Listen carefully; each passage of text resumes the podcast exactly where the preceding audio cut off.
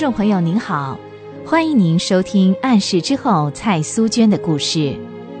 苏娟的干妈李曼玛丽被关进集中营的第十四个月，日本军投降了，于是集中营开放，许多人都纷纷涌进集中营，探视那些被关的亲友。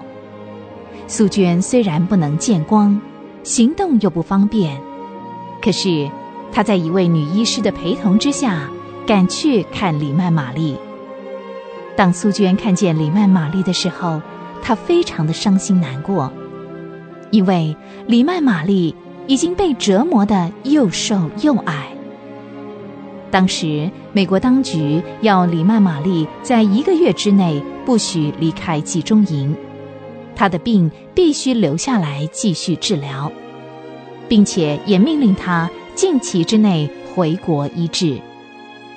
素娟劝李曼玛丽听大夫的话，一切交托给神做主。离开集中营回到家，素娟就开始接待络绎不绝的访客，多半是来打听李曼玛丽的消息。就这样一直忙到半夜两点钟。第二天来的人更多了，忙到晚上。苏娟就有一点支持不下去了，可是又不忍心不接待那些出于爱心前来的访客，因此第三天早上，苏娟的病又犯了。啊，哦，呃，怎么办？怎么办呢？哎，您是不是冷啊？啊，要不要加一床被啊？要啊，好好好好好。苗女士急忙的给苏娟贴了一床被，可是也没有用。呃呃，怎么了啊？还冷吗？哎呀，怎么办呢？啊好好，呃，我抱着您哦，啊，可能就好了些哈。来来来，哦，还是一样，苏娟还是不住的发抖。这时候她的神志已经越来越模糊了。啊，蔡小姐，蔡小姐，哎呀，主耶稣啊，你要救救她呀！苏娟已经失去了知觉，苗女士又急又慌，只有反复的求主耶稣救苏娟。啊，蔡小姐，蔡小姐，啊 主耶稣，他已经昏过去了，怎么办呢？啊，你不能不管他呀！走一里路对一个健康的人来说，并不算什么，可是。对脊椎骨有病的李曼玛丽来说，可真是一段又漫长又艰辛的路程。尽管一路上有许多惊奇的眼光注视着李曼玛丽，可是她并不在意。她一心一意希望能够快一点走到皇家沙花园苏娟住的那个阁楼里。自从他听到苏娟病倒的消息，就极力恳求负责集中营的官吏。带他到总部去求情，离开集中营。本来医院的大夫及总部的官吏都不赞成他这个时候离开，可是最后也只好答应，答应让他迁出去，但是必须得住在集中营附近的一个小房子里，而且只准他住三个礼拜。这下李曼玛丽就可以随心所欲地办自己的事。不必受太多的牵制，所以从集中营搬出来的头一天，他就一个人悄悄地走出来。他迫不及待地想探望他的干女儿，却忘了自己也是一个病人，一个不适合走远路的病人。就这样，一步一步地走向皇家沙花园。啊，您就是那个李教士吧？哎是的，李教士，你来了，正好这两天哈，他就是不吃也不喝的睡在那边哦，啊，全身又发高烧啊，哦，用冰袋哈冰他的头也没有用哎，哎，不要急，不要急啊，你就是苗太太是吧？是啦，哎啊，我哈常听那个蔡小姐提到您哈啊，所以哦，我一眼就看出是您哎，唉。年纪一大呀，两条腿就不管用了。是啊，哎，像我还不是一样哦，真是吃不消。哎，请进来，请进来哦。他就睡在那里哦。很奇怪，见了李教士，苗太太好像吃了定心丸，也不慌了。苗太太到厨房去倒茶的时候，丽曼玛丽就慢慢的走进苏娟的暗室，因为刚从外面进来，眼睛一下子不能够适应里面的黑暗，所以她先静静的站了一会儿。然后呢，顺着苏娟呻吟的身影走过去。这时，他才发现，在桌子上有一盏微弱的、几乎要熄灭的小油灯。孩子，我回来看你了。大哥，大哥，是你吗？不，孩子，我不是大哥。我是干妈，干妈回来看你了。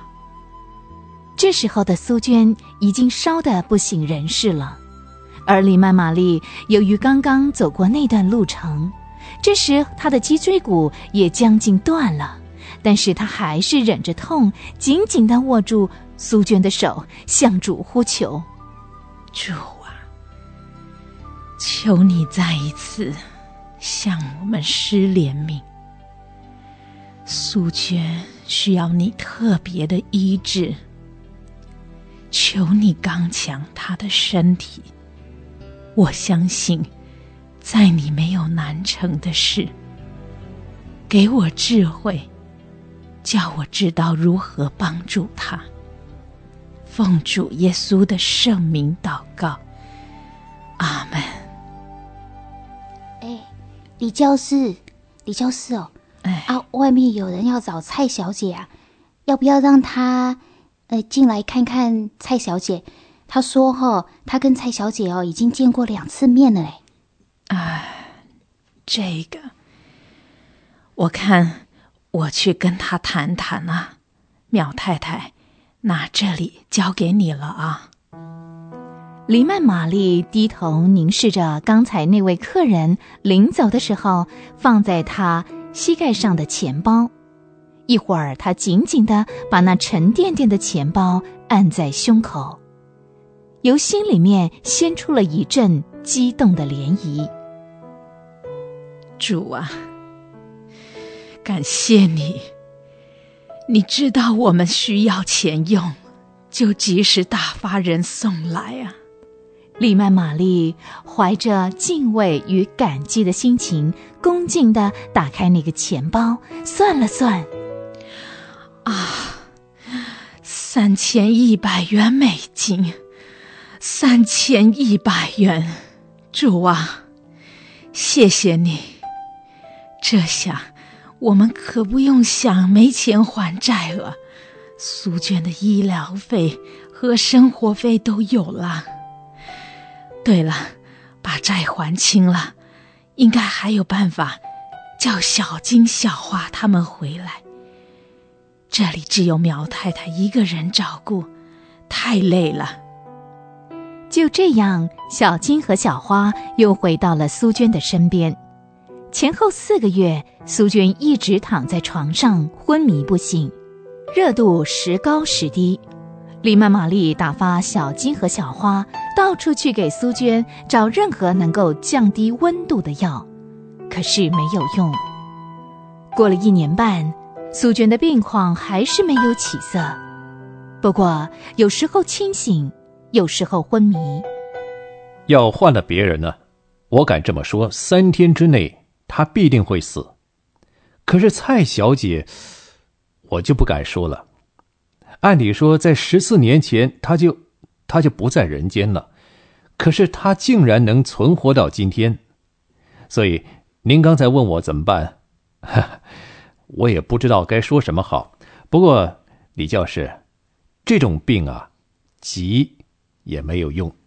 哎，曼特大夫啊，您刚才说他这种病。是因为疟疾菌侵入骨头里引起的。嗯，这是最主要的原因。要是在十四年前病发的时候能发现，可能就能治好些。